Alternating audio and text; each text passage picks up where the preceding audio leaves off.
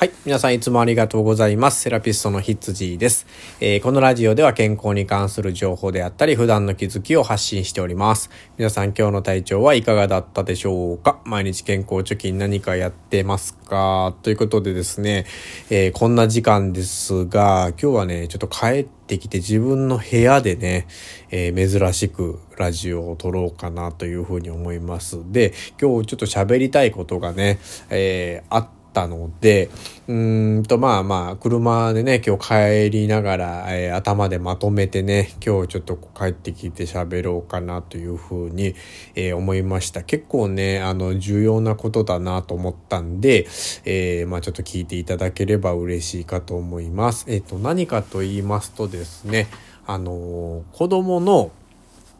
あの薬の対応について、えー、ちょっとお話ししたいなというふうに思うんですね。えー、っと、最近やっぱりこう、普通にね、ちょっとした風邪でも、やっぱ病院に行ってお薬をもらってですね、まあ、飲ましてあげるっていうような、えー、ことをしてますが、本当にその症状にお薬は必要なんですかっていうのを、えっ、ー、と、もう一回問いかけていただきたいなって思うんですね。本来ね、薬っていうのは、あのー、まあ、必要のない症状には飲まさない方がいいんですね。これが基本的な考え方だと思ってほしいんですよ。で、なんでかっていうとですね、人間の体には、えっ、ー、と、頭から指令を出してですね、ホルモンっていう、まあ、えー、人間の体で出る薬みたいなものですね。このホルモンがですね、えー、まあ、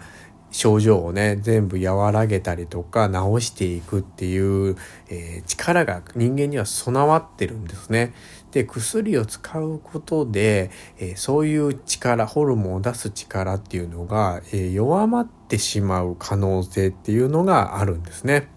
まあ、この代表的なものでステロイドっていうものがあるんですが、えー、まあ大量に使わなければ、まあ、全く問題ないっていうふうに、えー、なってるので、まあ、お医者さんも結構出すんですけれども、まあ、やっぱりちりつもでね、えー、まあ少しずつ機能がね弱らしてしまうっていう可能性もあるのでもし使わなくていける状況なんであれば、え、そこも、え、なしで検討してもらう方がいいかなっていうふうに僕は思うんですね。でやっぱり今だったらこの調べるっていうものに関してね病気とか薬に関して、えー、調べることっていうのがあの一般の方でもねたくさん本もあるしネットでも書いてるし、えー、たくさんできると思うんですよ勉強がね。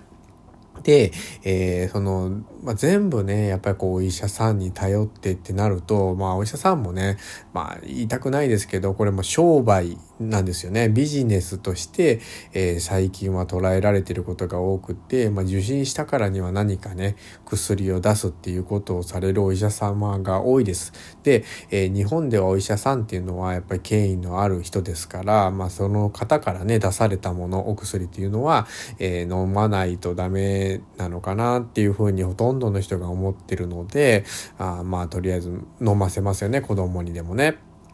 でもやっぱり子供っていうのはすごく免疫が高くて、えー、治す力がやっぱり強いので、えー、まあ、その力をね薬じゃなくて違う形で最大限に引き出してあげるっていうことを、えー、まあ、考えてあげてほしいなっていうふうに思うんですね。まあ、なんか愛情のかけるうん、方法を変えてあげた方がいい時もあるよっていうお話なんですけれども、まあえー、すごく急病で、まあ、この薬は絶対飲まないといけない。今すぐ熱を下げないといけないような状況っていうのは、まあ、あることは絶対あると思うんですけど少ないと思うんですね、まあ、そういう場面っていうのは分かると思いますし、まあ、軽症なでね終わってるような症状簡単な症状っていうのは、えー、またもう自然な形でねあのまあ、直してあげる愛情を注いであげるっていう風なことをした方がいいんじゃないかなって思うんですね。例えば、まあそのまあ、野菜とか子供嫌いですよね。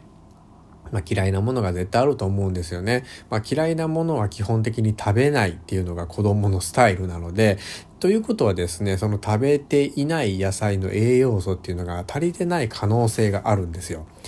そうするとですねその、えー、補ってあげる必要があるんですけどもそれに関する足りてない病気症状っていうのが出やすくなる体になっちゃうので、まあ、どうやってじゃあその栄養素を食べさせてあげようかって考えるあの料理を考えるとかメニューを考えるっていうのがですね、まあ、あのすごく愛情深いことなんじゃないかなっていうふうに思います。まあ、されてる方はね、えー、そのまま継続してやってほしいんですけれども、まあ、何もかも症状が出たら薬に頼ってしまうっていうような人はですね、まあ、一度そこはねあの自分に問いかけて、えー、考えていただきたいなっていうふうに思うんですね。まあ、実はですね、まあ、僕の奥さんもまあそういうところの節があってですね、ちょっと心配性で、えー、まあすぐに病院に連れて行ってしまうっていうような人なので、まあ、そこはね、一度こう話し合ったこともあるんですけれどもね。